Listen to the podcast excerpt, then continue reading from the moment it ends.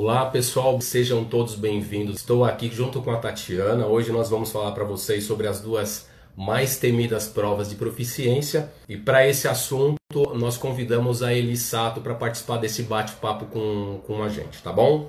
A Eli Sato é uma professora especialista. Ela oferece cursos preparatórios para estudantes é, estarem prontos para encarar essas duas provas, o IELTS e o TOEFL, que são provas muito temidas pelos estudantes de, de inglês, e a, a Eli Sato é uma professora que tem muitos anos de experiência na preparação de quem quer ir bem nessas provas para se candidatar a uma vaga num college, né, que é uma faculdade, ou uma universidade é, no exterior. E aqui na Canadá Sem Fronteiras a gente é expert em enviar os estudantes para os colleges e as universidades canadenses. E a Eli, ela tem competência para para preparar quem tem esse grande objetivo, mas que porventura não tem ainda um inglês na ponta da língua para se sair bem nessas duas provas, né, de proficiência que exigem é, muita habilidade em, no uso da língua, né? Tanto no falar, no ouvir, como no escrever e, e no ler. A gente está adicionando a, a, Eli aqui. Oi, Olá, tudo Eli. bom? Tudo bem? Seja, seja muito bem-vinda, viu? Um prazer enorme estar com você hoje aqui nessa live, viu? Eu que agradeço, eu que agradeço. É, é muito bom a gente trabalhar com a mesma coisa, na verdade, né?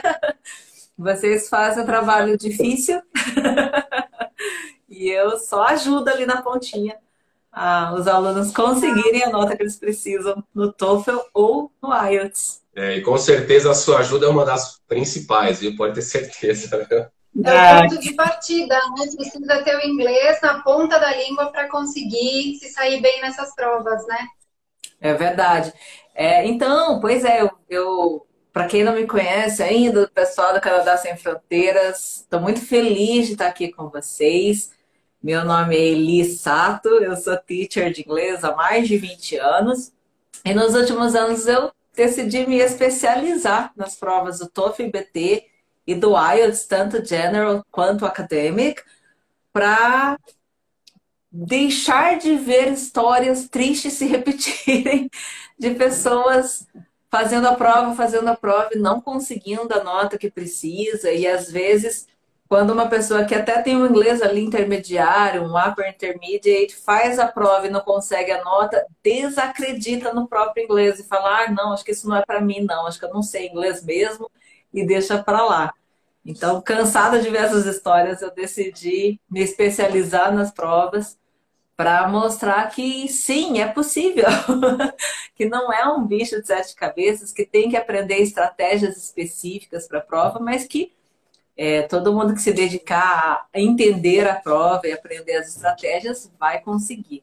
Então, é isso. A gente sabe que hoje um dos principais testes que tem, né, é, de exigência é o IELTS e o TOEFL, né? Existe uma diferença dentro de cada, de cada teste, por exemplo, uma diferença entre, entre pontuação do IELTS, pontuação do TOEFL. Explica um pouquinho isso para gente. E até de exigência, né? Do que, que o estudante tem que demonstrar numa prova e na outra. Existe sim.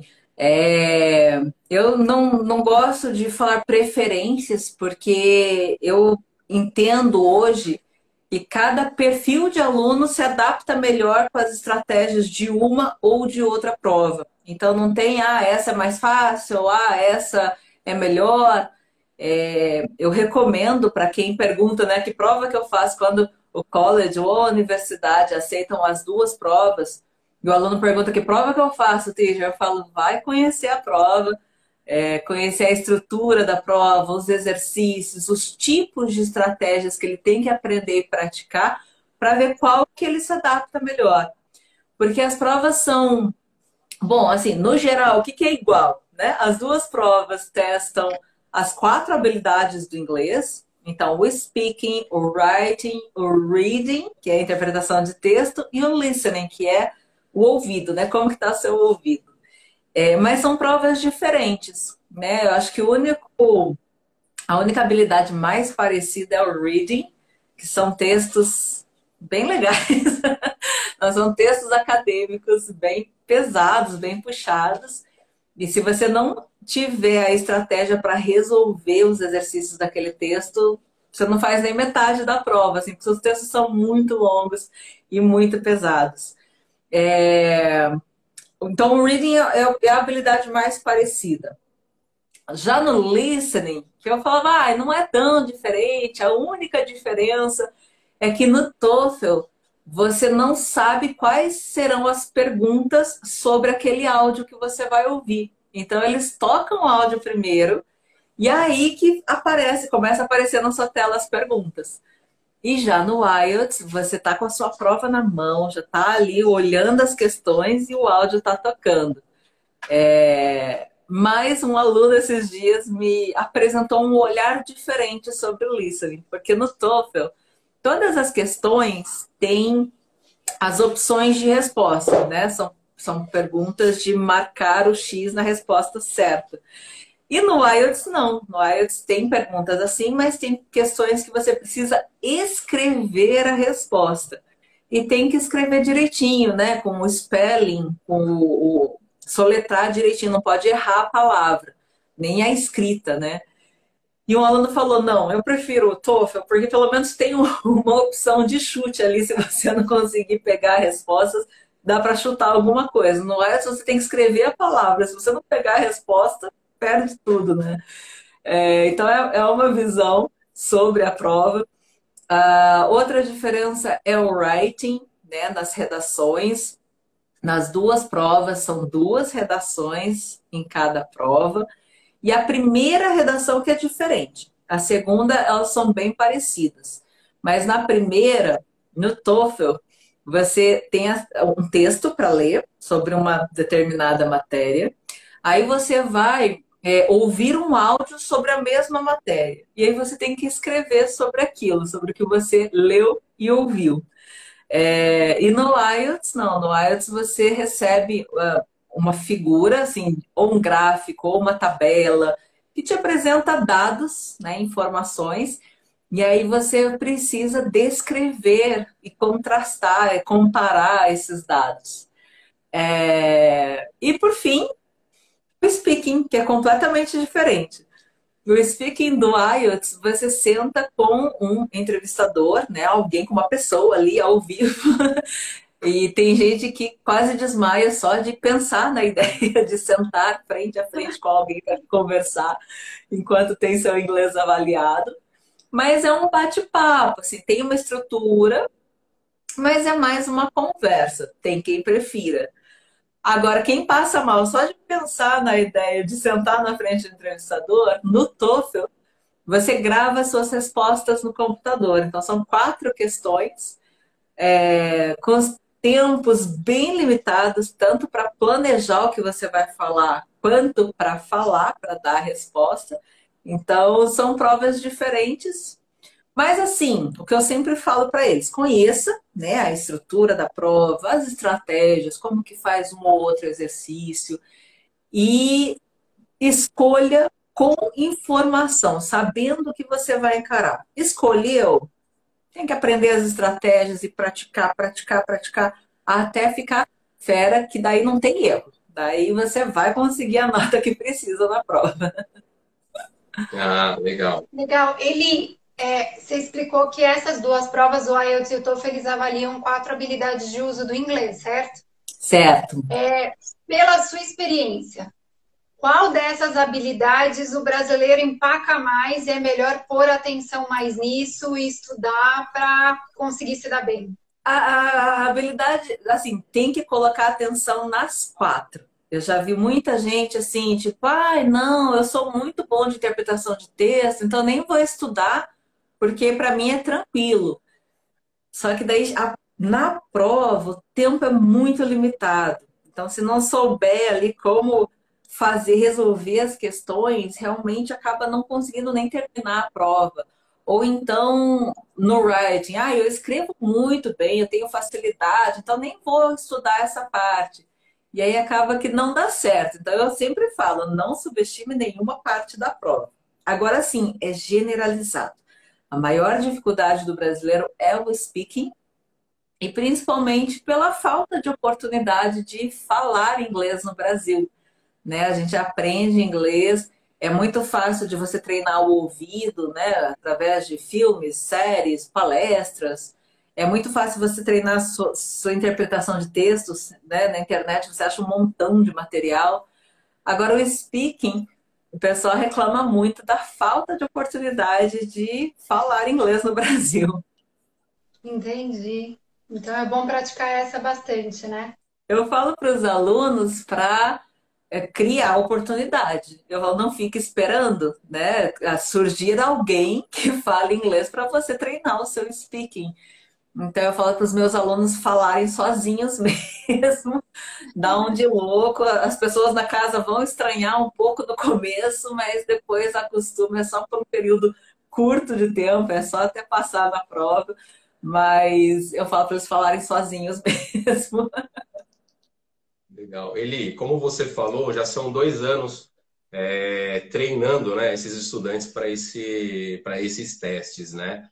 É, muitos de nossos clientes, às vezes, questionam a facilidade entre um teste e o outro, né? Qual que é o mais fácil, qual que é o mais difícil, né? Isso existe ou é uma lenda? Pelo que eu entendi, você fala que o teste vai de acordo com o perfil de cada um, né? É, é, não tem mais fácil ou mais difícil. Realmente, os dois testes têm suas particularidades. E a partir do momento que você conhece, domina, né, conhece a prova, a estrutura, os tipos de exercícios, que você sabe é, as estratégias para resolver cada exercício, pratica isso, dá para tirar de letra tanto uma quanto outra. Né? Então, o importante é conhecer a fundo as provas. Agora, é, por exemplo, quem fica muito nervoso se tiver que conversar com alguém em inglês, sabendo que está sendo avaliado, né? essa conversa é gravada. Então, de repente, vale a pena né, treinar bastante as estratégias do TOEFL e fugir de uma situação dessa. Né?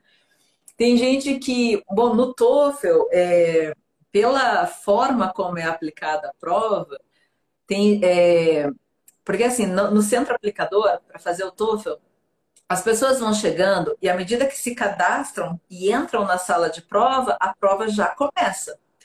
Então, não é uma coisa igual o IELTS, que espera todo mundo se cadastrar, entrar na sala para daí começar todo mundo junto. Então, o que acontece? Às vezes, tem alguém ali no reading tentando se concentrar lendo os textos e já tem gente fazendo a prova de listening, ou já tem gente fazendo a prova de speaking, tá falando ali, gravando as respostas enquanto a pessoa está tentando ouvir o listening. Então tem essa esse, cru, esse cruzamento de informações, né? Então, para quem não tem facilidade de se concentrar, é claro que é uma habilidade para se treinar, né?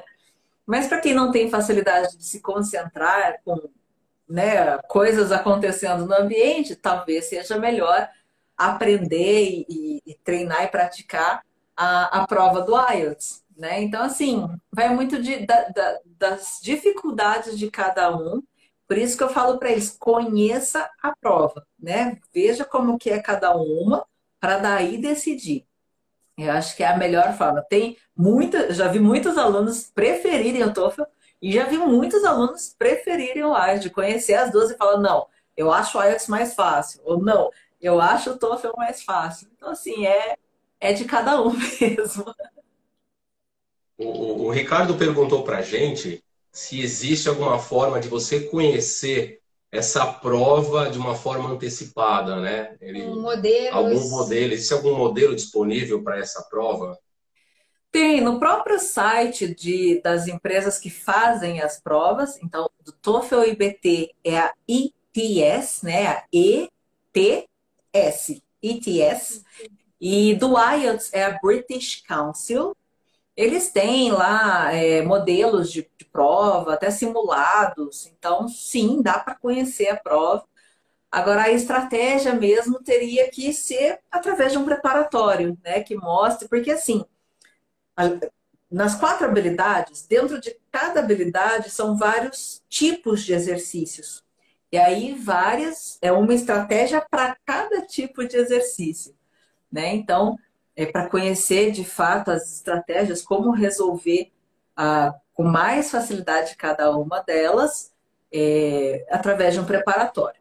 Lá no meu canal do YouTube, Eli Sato, tem um montão de aulas, tem aulas de TOEFL, aulas de IELTS, tem aulas de gramática de inglês. Já assistimos, é... são maravilhosas. e aí dá para ter uma ideia do que é a estrutura e as estratégias da prova, né? Mas assim, não, não vai ter 100% da prova, porque é muito exercício e são muitas estratégias diferentes, mas já dá para ter uma noção ali de como funciona. E é importante, é importante o, o estudante saber que é IELTS Academic e o TOEFL e o TOEFL IBT. É só essas, duas, essas duas que servem para as instituições internacionais, né? Isso. É, principalmente no Canadá, né, Emerson? Acho que vocês podem uh, me confirmar a informação.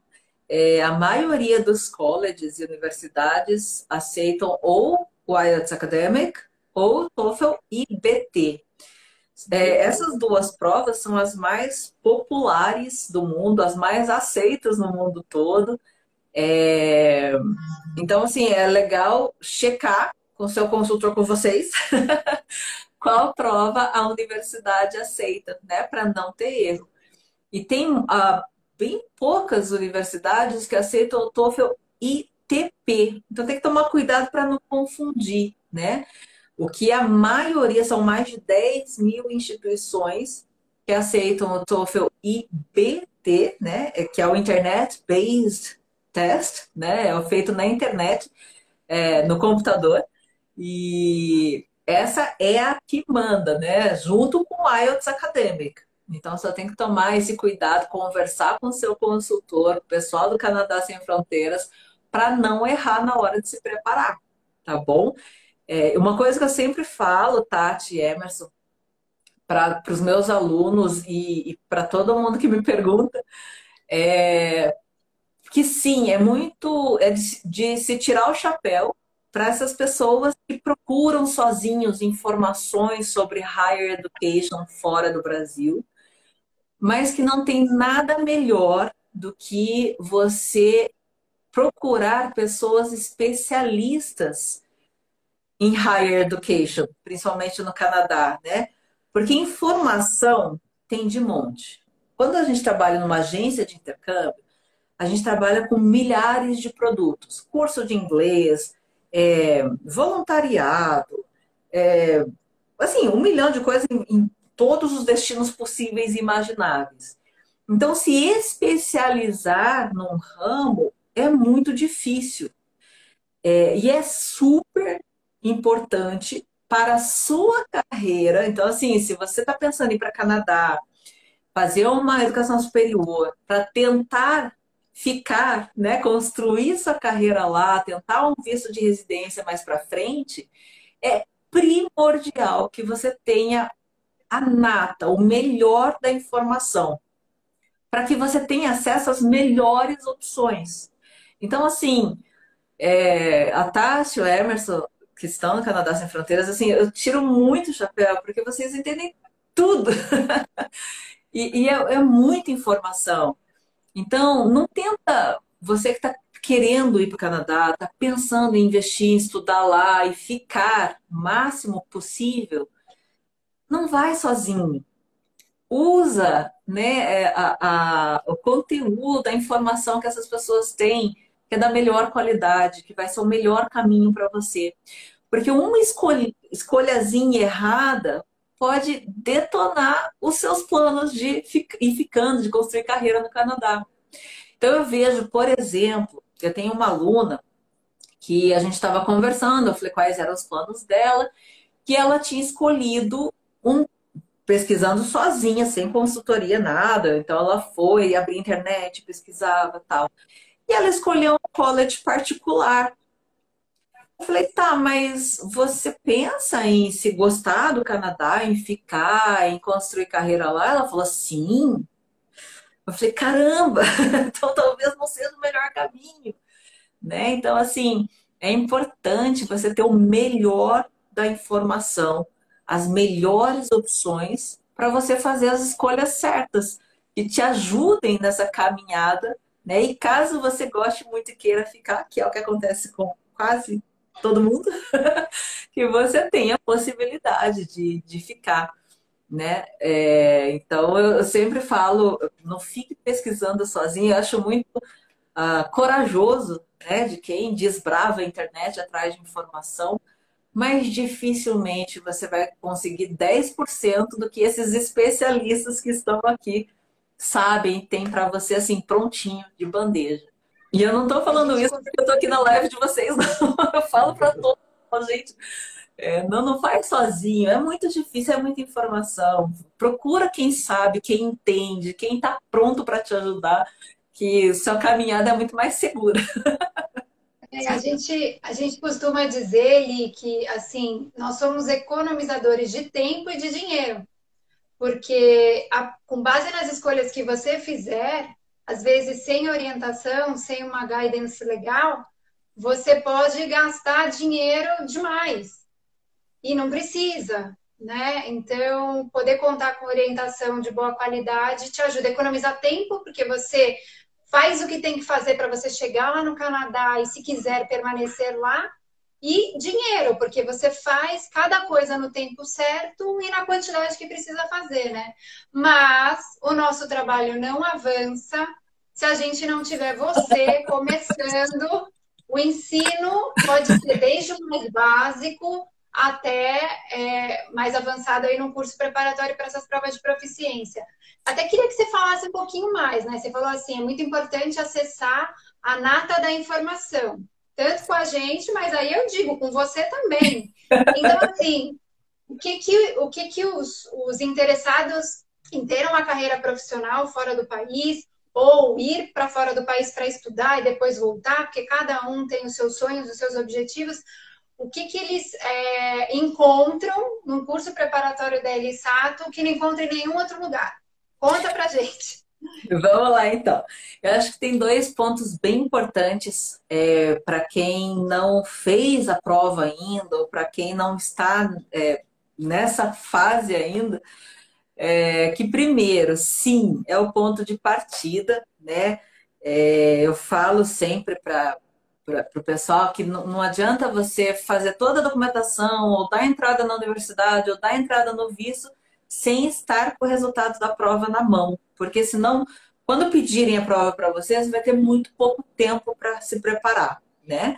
Outra coisa são os alunos, as pessoas, os candidatos de nível muito avançado, né? Quem tem inglês proficiente, quem já trabalha com inglês, é C1, é C2, para não ir fazer a prova despreparado. Porque elas não são simples provas de proficiência, elas não medem simplesmente o seu nível de inglês. Elas são provas de estratégia. Então, eu já vi, vocês já devem ter visto também muita gente que tem o inglês avançado, fluente, e chega, vai fazer a prova, ou não consegue terminar a prova, ou não consegue a pontuação de um inglês intermediário, que precisaria para uma, é, uma graduação, ou não consegue nem para pós-graduação, né? 6.5 no IELTS, 79 no TOEFL, é, porque são provas de estratégia. Você precisa conhecer a prova. Então, se você é igual a Tati falou, né, de perder tempo e dinheiro. Se você mesmo que tem inglês, vai fazer a prova sem conhecer, muito provavelmente você vai perder tempo e o dinheiro da inscrição na prova, porque você precisa conhecer a prova. Outra coisa legal de nível de inglês, que é bacana quem ainda não sabe, não viu, é que você não precisa ser proficiente para conseguir a nota para uma graduação ou para conseguir a nota para uma pós-graduação. Você tendo inglês, por exemplo, intermediário, né? A gente tem uma escala europeia de níveis de inglês que é reconhecida no mundo inteiro, que são seis níveis que tem o A1 e o A2, é o básico, o A2 é o lower intermediate, então é o intermediário ainda basiquinho ali, tá? Entre básico e intermediário. Tem o B1, que é o intermediário. O B2, que é o higher intermediate. Então a pessoa está quase saindo do intermediário. O C1, que é o avançado. e o C2, que é o proficiente. A maioria dos brasileiros fica ali entre o B1 e B2. Isso quem estudou já 4, 5 anos de inglês. Tá? Aí, quem está no B1, se você conhecer bem a prova, a estrutura, os exercícios, se você aprender as estratégias para resolver a prova, praticar essas estratégias para conseguir colocá-las em prática no tempo limitadíssimo que tem a prova. Você consegue nota para entrar em graduação. Né? Você consegue um 5.5 no IELTS, um 79 no TOEFL. Se você for B2, que é o intermediário, é, no intermediário, se você fizer todo o processo para aprender as estratégias, praticar, você consegue nota para fazer uma pós-graduação. Então, é uma, uma ideia que a gente tem que, ah, não, se eu for estudar lá fora, tenho que ter inglês proficiente. Então, eu vou estudar lá anos de inglês aqui no Brasil, para daí ir fazer a graduação ou a pós-graduação. E não é verdade. Né? Com inglês intermediário, você já consegue uma nota para entrar numa graduação ou numa pós-graduação. Acho que isso é uma coisa que muita gente acaba perdendo um tempão estudando inglês né? Achando que não, eu preciso estar uh, no nível avançadíssimo de inglês para então ir estudar lá fora. E não é verdade. Estando no intermediário, você já consegue nota para graduação, estando bem preparado, e é isso que eu faço lá no preparatório. É, e se você tiver o B2, que é o intermediário, é, o Higher Intermediate, você já consegue nota para fazer uma pós-graduação. Então, lá no preparatório Elisato, é, o que eu ensino é a estratégia para resolver cada exercício da prova. Então, da forma mais rápida, mais eficiente e de forma que você consiga nota, né? Se for questões de acertar, que você consiga acertar, e principalmente no writing, que são as redações, é, tem a estratégia assim, passo a passo, completinha, para você entregar uma redação que vá pontuar que esteja de acordo com os padrões da prova do TOEFL ou do IELTS, que além de ter a estratégia mastigadinha ali, o passo a passo, eu faço questão de corrigir todas as redações que os alunos me mandam e dar esse feedback de onde dá para melhorar, onde a estratégia ainda não ficou, ele não está conseguindo colocar em prática com tanta eficiência, então, principalmente no writing e no speaking, eu faço esse acompanhamento muito de pertinho, né? Porque tem a estratégia, mas às vezes você não consegue colocá-la em prática assim, do, da melhor forma. Então, às vezes você não está tá deixando de pontuar ali um detalhezinho que sendo é, especialista na prova a gente consegue identificar muito rápido, né? E falar, ó, arruma isso, faz assim. E aí eles conseguem deixar do jeito que a prova quer, que a prova espera que fique. Eli, hoje é, tem uma grande tendência das, da maioria das escolas de inglês, eu, eu chamo né, de vender o inglês fast food. Tô precisando, vou lá e resolvo minha vida. É assim que funciona? Você podia comentar isso pra gente? Como é que Olha. faz? Olha, é, não tem mágica, né? O inglês não tem mágica. É, eu falo para os meus alunos, inclusive, antes de eles se inscreverem, eu falo, ó, não é uma pílulazinha que você toma que vai sair expert em inglês, não. Né? Inglês tem que sentar e estudar, não tem outro caminho, né? Agora, uma coisa assim, é, eu acho um tanto arriscado é, uma escola prometer inglês, saia fluente em seis meses. Como? Se for uma escola ainda fora, no exterior, aí, né, estudando full time, né, estudando inglês full time, todos os dias lá imerso na cultura, aí eu acho possível. Agora, no Brasil, uma, duas vezes por semana, prometer fluência em seis meses, eu acho que tem que ficar ligado, né? É, não, não tem mágica para língua nenhuma. Né? A gente aprende, olha o português. A gente estuda português 12 anos. E tem coisa que a gente não sabe ainda e fala errado. Então, assim, você prometer fluência numa língua em seis meses, estudando uma vez por semana, duas vezes por semana, quando é, como fala, quando o, a, a oferta é muito uau, o santo desconfia, né?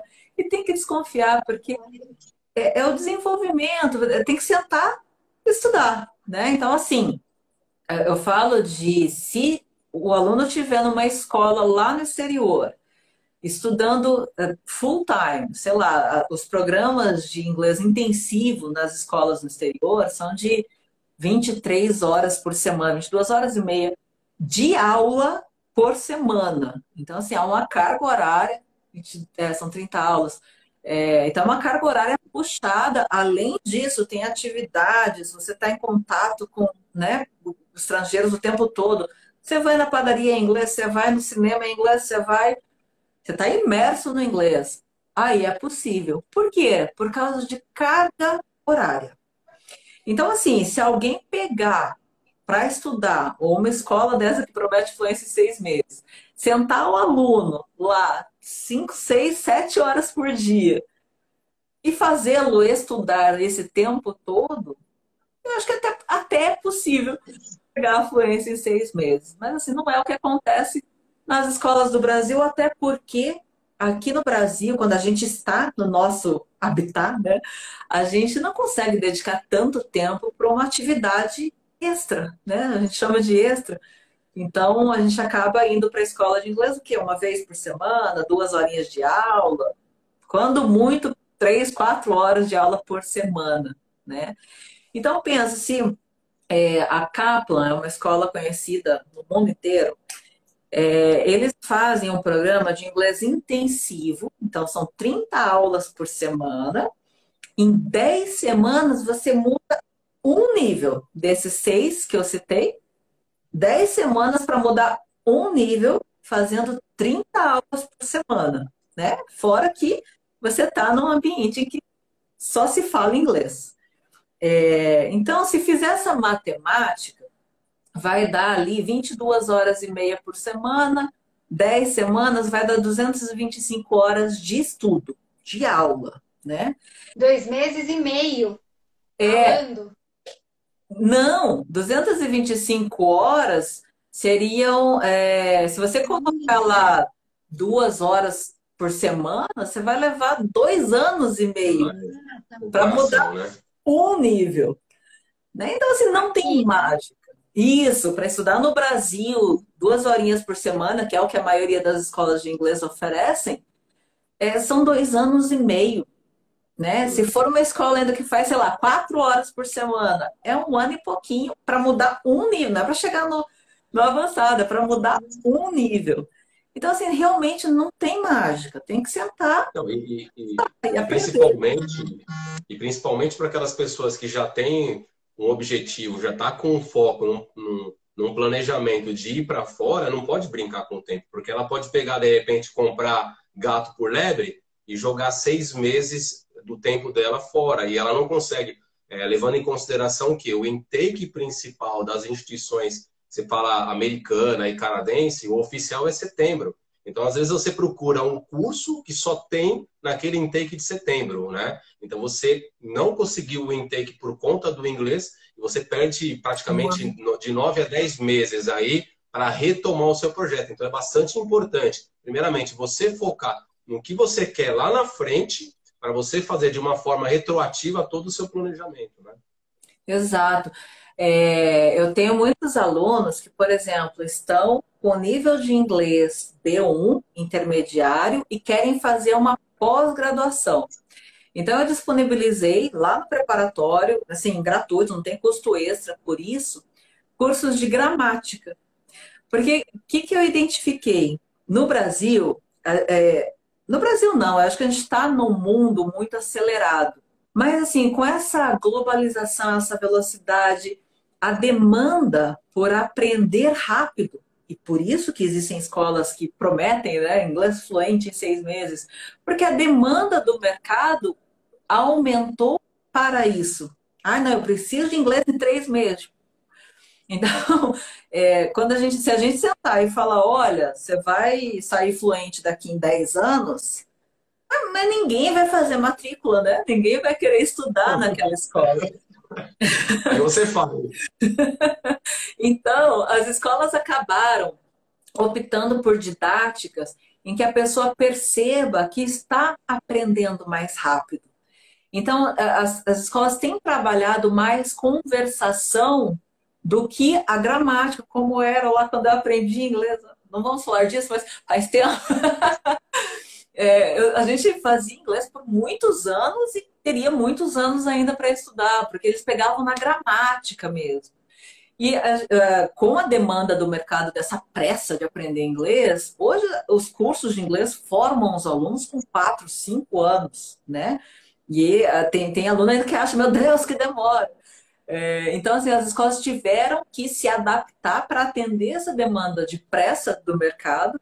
Então, focar mais em, em conversação, o aluno consegue sair do país e se virar ali, né? Uma viagem a turismo, consegue não morre de fome, né? É, mas daí a gente percebe que o aluno até se vira ali, mas falta base, falta gramática. E aí, quando você vai para um college, uma universidade, né, precisa mostrar que tem inglês para enfrentar aulas em inglês de uma universidade, nível universitário de pós-graduação, falta. Então, assim, eu percebendo essa necessidade, eu liberei, eu libero para todos os meus alunos é, um curso completo de gramática. Eu estou colocando mais um ainda, porque eu ainda percebo que falta para dar base para esses alunos, para eles conseguirem escrever redações, para eles conseguirem falar no speaking e conseguir se expressar, né? Porque falta uma palavra aqui, falta uma estrutura ali, fica meio manco. Então, e aí, assim, quem consegue se dedicar várias horas Puxa, eu vi já, já são nos últimos meses, nas duas últimas turmas, eu tive três alunos que em menos de 30 dias conseguiram passar do B1 intermediário para o B2, o Higher Intermediate, só forçando na gramática. Então, assim, é, tem essas, essa, esse direcionamento também, né? Que o mercado, as escolas de inglês acabaram tentando agilizar o processo, mostrando para o aluno que ele consegue aprender ali, forçando bastante na, na conversação. E aí fica um buraco ali de gramática que a gente está tentando ali encaixar para os alunos conseguirem fazer as, os writings com tranquilidade, conseguir fazer a prova de speaking e se expressar em inglês sem ter tanto problema. O Eli, a, Re a Rebeca está perguntando o seguinte, né? Se você tem um nível intermediário de inglês e você consegue ser aceita pela instituição de ensino, é, você, foi, você acredita que essa pessoa com um nível intermediário, mesmo assim, ela vai ter uma dificuldade de, de acompanhar a grade curricular, né? Que, que realmente é tudo em, inglês, né? Sim. E até as produções de texto, né, Eli? Que na faculdade você precisa ter um nível mais sofisticado de uso da língua. Sim. Pelo menos. Olha só, eu tenho eu tenho um aluno, o Fábio, é, ele estava com inglês enferrujadão. Ele falou que ele estudou 10 anos de inglês, mas já fazia 10 anos que ele não estudava inglês. Então ele estava bem enferrujado. Ele fez o teste de nivelamento, deu B1. E aí ele fez o preparatório, conseguiu a nota que ele precisava. Ele passou na. não vou lembrar o nome agora, mas no Canadá. E aí, para embarcar em setembro. O que, que ele está fazendo? está estudando a gramática. Então, ele já conseguiu a nota que ele precisa, mas ele está estudando a gramática do preparatório para poder diminuir essa diferença né, para assistir às aulas. Então, sim, é, conseguiu a nota, tem que continuar estudando para chegar o mais preparado possível. E é claro que lá o seu inglês vai na, for na força mesmo, né? Tipo, na, na pressão, o seu inglês vai melhorar. Agora, quanto mais preparado você estiver, melhor, né? Menos você vai sofrer lá. Né? Não só dentro da faculdade, para entender as aulas, para escrever os trabalhos, porque assim, graduação, pós-graduação é muito mão na massa, é muito prática, é muito pesquisa, você precisa uh, fazer. É, é trabalho, reports, né? Trabalhos escritos Então, sim, você vai precisar. Agora, quando o, a, um curso de, gradua, de graduação pede 6, por exemplo, 5.5, 6 no IELTS, 79 no TOEFL, é, é porque o governo canadense entende, né, o MEC de lá, eles entendem que é suficiente para um estrangeiro começar a acompanhar as aulas da faculdade, né, da, daquele curso. Então, assim, é... tem que correr atrás. não tem. É claro que tem um nivelamento mínimo ali, né, que o, o, o MEC deles, a Secretaria da Educação canadense entende que é o mínimo necessário, mas o aluno precisa sim continuar estudando, correndo atrás. É, você consegue a sua nota na prova e aí você tem um tempo ainda para aplicar para a faculdade, receber a carta de confirmação, dar entrada no visto, sair seu visto para você embarcar.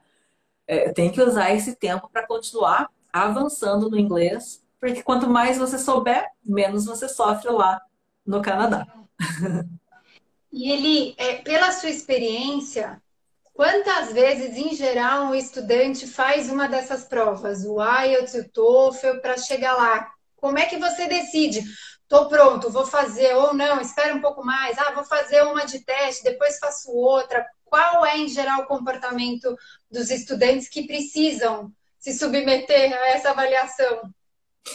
Então, olha só, na verdade, assim, primeiro, é, quem não se prepara para a prova, eu já vi fazendo cinco, seis vezes. É, uma aluna contou que foi fazer a prova esses dias, esses dias não, antes de, de parar tudo, é, e tinha mais três pessoas lá esperando para fazer a prova, e eles tinham comentado com ela que já tinham feito a prova, estavam fazendo pela sexta vez. Então, assim, não adianta, está perdendo tempo e dinheiro, porque não é o seu inglês que está sendo testado. É, por mais estranho que isso possa soar, é, não é só o seu inglês, você precisa de habilidades específicas, né, de estratégias para resolver essas provas. Agora, uma vez preparada, essa aluna, por exemplo, ela conseguiu na primeira vez que ela fez a prova, ela fez todo o preparatório, praticou, marcou a prova, fez e conseguiu a nota que ela precisava na primeira vez. Então, assim, acho que estando é, com nível de inglês de acordo com a nota que precisa e estando, tendo praticado as estratégias, é, não tem muito erro, não. Meus alunos vêm conseguindo na primeira vez, graças a Deus. E o seu preparatório, ele é qual carga horária que ele propõe para o estudante seguir? O estudante tem um mínimo, uma média, um máximo aí de horas que ele pode estudar com você. Como é que você organiza isso?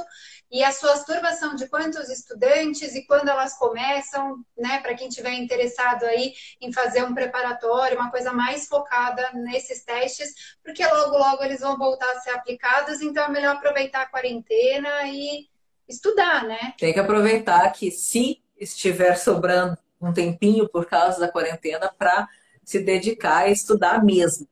É, as inscrições para o preparatório do TOEFL, ou do IELTS não ficam abertas direto, porque como eu falei, eu preciso é, cuidar dos meus alunos muito de perto, eu faço esse feedback, essa correção de redações, correção de exercícios de speaking.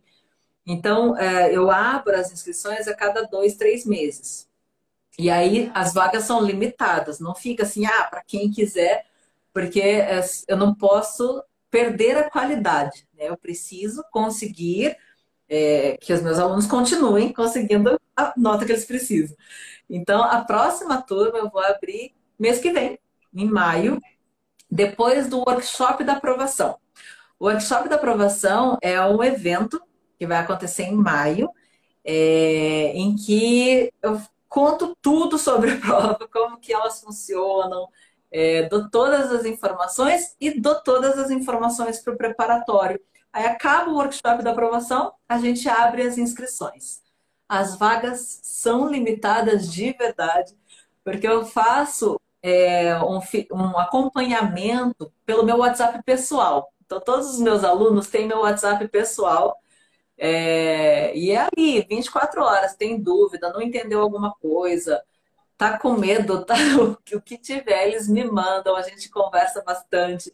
Tem toda uma preparação, é, eu falo bastante sobre isso, que tem que ter essa preparação técnica, que é conhecer a prova, a estrutura, aprender as estratégias, praticar essas estratégias, mas também tem que ter uma preparação física e mental, emocional, né? Porque é, a prova é muita pressão. Normalmente a gente se coloca pressão sobre a prova porque ela é cara e disso depende muita coisa, né? Pensa uma pessoa que quer estudar no Canadá, construir carreira lá, de repente ficar, levar a família. Então, quanto maior o sonho, maior o peso sobre os ombros em cima da prova. Então, tem toda essa preparação de, de, se preparar emocionalmente para não chegar na hora da prova e ficar tão nervoso que não consegue fazer a prova, né? É, então, próxima turma a gente vai abrir em maio, depois do workshop da aprovação. Quem quiser saber mais, é, entra lá no meu Insta, no canal do YouTube, Telegram. Eu tenho Telegram também, coloca Telegram Eli Sato no, no Google, que você encontra o canal, onde eu posto conteúdo todos os dias sobre a preparação, sobre a preparação técnica, é informação assim todos os dias. Eli, eu tenho duas perguntas. Uma eu respondo e a outra eu vou deixar para você, tá? A Van Hoffman, não sei se é Van masculino ou Van feminino, tá? Me desculpem. Hoffman, ele é, pergunta o seguinte: se eu conseguir um nivelamento é, para entrar na universidade, é tranquilo uma bolsa? A bolsa ela não está relacionada ao seu nível de inglês a bolsa está relacionada ao seu desempenho acadêmico, tá? Então você pode pleitear sim uma bolsa. No Canadá tem muitas bolsas, mas a partir do término do, do segundo semestre, tá? Que você pode é, apresentar a sua, a sua frequência, as suas notas, né? Todo o seu desempenho acadêmico para você solicitar a sua bolsa, tá bom? E é importante que ele está entrando uma, uma pergunta agora e é, é, a gente acha que é, é, super interessante essa preocupação da pessoa que, mesmo sabendo que ela tem um certo domínio do idioma, ela sabe que a estrutura do que ela vai ver quando ela chegar no Canadá é totalmente diferente do que ela aprendeu no Brasil, né? Então, o Fagner está perguntando aqui: tem alguma dica de estudo ou prática para melhorar writing, focando nos testes de proficiência? É, tem sim. É, assim, o, o writing específico para o teste de proficiência tem uma estrutura é, específica do TOEFL, tem uma estrutura específica do IELTS, que a prova vai exigir de você para te pontuar. Então, uma coisa é você aprender a escrever para a prova, tá? Tem a estratégia específica para isso, para estrutura, planejamento, o tempo, é, contagem de palavras, enfim, é, é muito específico para a prova. Agora, se você quer aprender a escrever para né, fazer apresentar os trabalhos tal, é muita leitura e muita prática. Tem que escrever, né? Então, pega um, um, um sei lá, uma palestra ou alguma coisa que te interessa, um assunto que te interessa, ou do seu trabalho mesmo, já que você é engenheiro e quer e vai fazer um curso né, específico da engenharia ou ligado à engenharia, pega alguma coisa e começa a escrever. É, prática. Eu acho que a prática, acho não, tenho certeza, eu vejo isso no dia a dia, que a prática leva à perfeição. Não necessariamente à perfeição, mas é, você evolui diariamente se você escreve todos os dias. Então, tem que começar, né? Tem que começar e ter, ter um feedback de alguém já seria já ajuda bastante, né, para você perceber onde dá para melhorar, tal. Mas assim, eu, hoje com, as, com, a tecnologia que, que a gente tem à disposição, é, dá para fazer essa prática e, e ir se corrigindo cada vez e vai, vai fluindo cada vez mais, né? A prática vai faz você evoluir. Então tem que treinar, tem que colocar a mão na massa.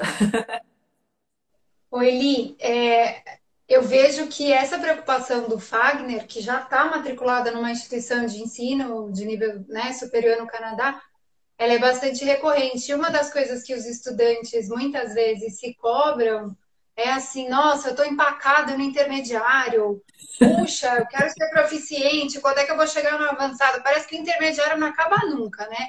Mas o bom é saber que quem está no intermediário pode se candidatar a uma vaga numa, pelo menos num college canadense, né? Que o college ele é um nível de educação é, antes de você chegar à universidade, para quem tiver interesse de continuar estudos, a universidade pode ser, pode ser um segundo momento da vida acadêmica no exterior. Para quem não tiver esse interesse, só o nível de college já te prepara muito bem para o mercado, mercado de trabalho, né? É, no Canadá especificamente, que é a nossa área, mas por que, que é, existe essa sensação de quem já tem um certo domínio da língua, consegue falar, consegue escrever relativamente bem, muitas vezes ele tem uma nota bem boa no IELTS ou no TOEFL, consegue se matricular, chega no Canadá, se vira, acompanha a aula, perde alguma coisa. Por que, que é difícil dar esse salto? Eu chamo assim, um salto de sofisticação no uso da língua, sabe? Se achar uma palavra mais bonita, um conectivo, para você ter um, né, um jogo de cintura melhor com a, com a língua. Por que, que é tão difícil? Olha só, dos seis níveis de inglês que eu falei que né, da escala europeia que existe, que é reconhecido no mundo inteiro, que vai do A1 até o C2, dos seis níveis, três são intermediários. Começa por aí, né? Então, metade do, do da escala você está no intermediário. Parece um casamento, não acaba nunca com, com o intermediário, né? E aí tem alunos que estão falando que vão se divorciar do intermediário. é, mas assim, é, é a gramática. É você aprender a gramática, estruturas gramaticais, que faz essa diferença de você sair do B2, né, o Higher Intermediate, para um C1, para um C2, para um avançado, para um, um proficiente. Não, não não tem outro jeito. Além da gramática, claro, é o uso, né? O que a gente estava falando para o aluno que já está aceito lá na, na, na pós-graduação dele. É usar. É a, a, a, tal da prática, né? Então, você depender só do curso de inglês duas vezes por semana, ou ficar esperando surgir uma oportunidade para para falar inglês não é suficiente. Você tem que correr atrás de praticar. Então, eu brinco com os meus alunos, eu falo, filho, vai falar sozinho mesmo. Então, enquanto tá tomando banho lá, pensa alto em inglês, tem que falar. É, e quanto mais você coloca em prática, você está estudando gramática e está praticando o speaking, é, ouvindo coisas novas, palestras, né, conteúdo um pouco mais não tão de, de filme, de série, mas eu super indico palestras do TED.com para os meus alunos, porque são, enfim, tem milhares de, de temas lá para você escolher, palestrantes do mundo inteiro, com sotaques diferentes. E as palestras têm um formato mais de aula, é um pouco mais parecido do que ele vai encontrar lá. Então você coloca o seu ouvido para treinar ali e começa a ter contato com vocabulários diferentes, estruturas gramaticais diferentes muda, né? Você começa a rebuscar, refinar o seu inglês. De novo, não tem pastilha mágica. é estudando mesmo, pegar firme na gramática e, e estar em contato com materiais, com uh, fontes diferentes é, e um pouco mais, um pouquinho mais rebuscadas. Essa já é o suficiente, não precisa ser também nada erudito, não. É, já vai ajudar a dar esse salto para sair do intermediário para o avançado.